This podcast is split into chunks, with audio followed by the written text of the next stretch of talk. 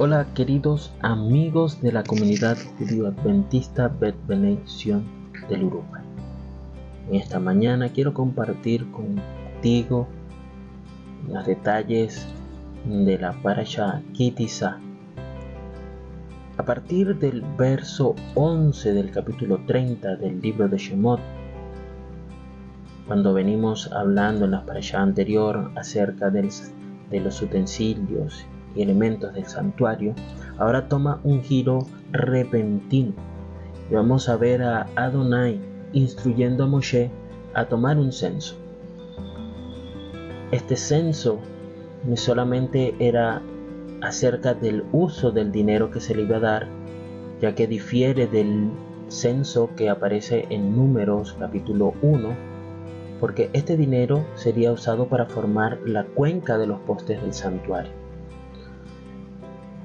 es importante destacar que eh, aquí en Éxodo, ¿verdad? Eh, cada hombre se le requiere pagar un rescate por su vida.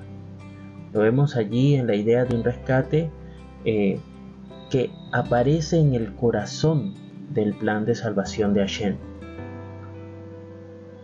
Un rescate que te va a redimir, nos va a redimir a nosotros. Mucho se habla en la mayoría de las denominaciones acerca de la redención y el plan de redención, ¿no? Pero hay que saber qué es lo que esto realmente significa o de dónde sale la idea. En pocas palabras es esto. Vemos a Adonai estableciendo un sistema donde al principio cada padre tiene que pagar al sacerdote una cantidad pequeña de dinero para redimir la vida del primer hijo, varón.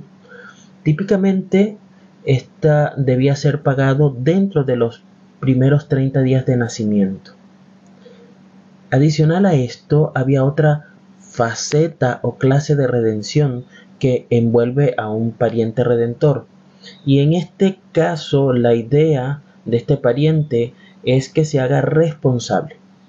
Mm, de hecho, vamos a ver un pariente que va más allá de su responsabilidad para redimir ya sea la propiedad o la vida de un miembro de la familia que haya caído en deuda, de manera de que pueda eh, restablecer o evitar que se pierda la propiedad o de que aún esta persona que tiene la deuda sea vendido como esclavo o sea acreedor o de los dos. Ahora, todo lo que la Torah nos enseña es para enseñar a Israel un principio. Y el mismo es este, que nosotros recordemos que como seres humanos hemos nacido con una deuda para con Dios. Aceptamos que Hashem nos creó, que Él nos posee, así que nosotros pasamos a ser sus deudores y él el acreedor.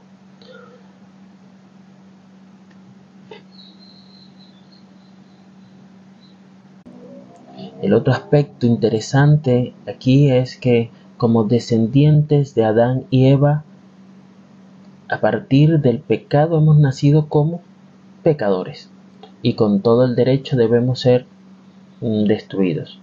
Otra cosa importante para resaltar aquí es que no es la persona endeudada la que paga, es el padre. En el caso del bebé primogénito, ¿recuerdas? La redención no es gratis, siempre va a tener un costo. Y muchas veces solo un pariente tiene el derecho o el deber de llevar a cabo esta redención. Recordemos, Hashem creó este sistema como una sombra y un tipo de lo que había de venir.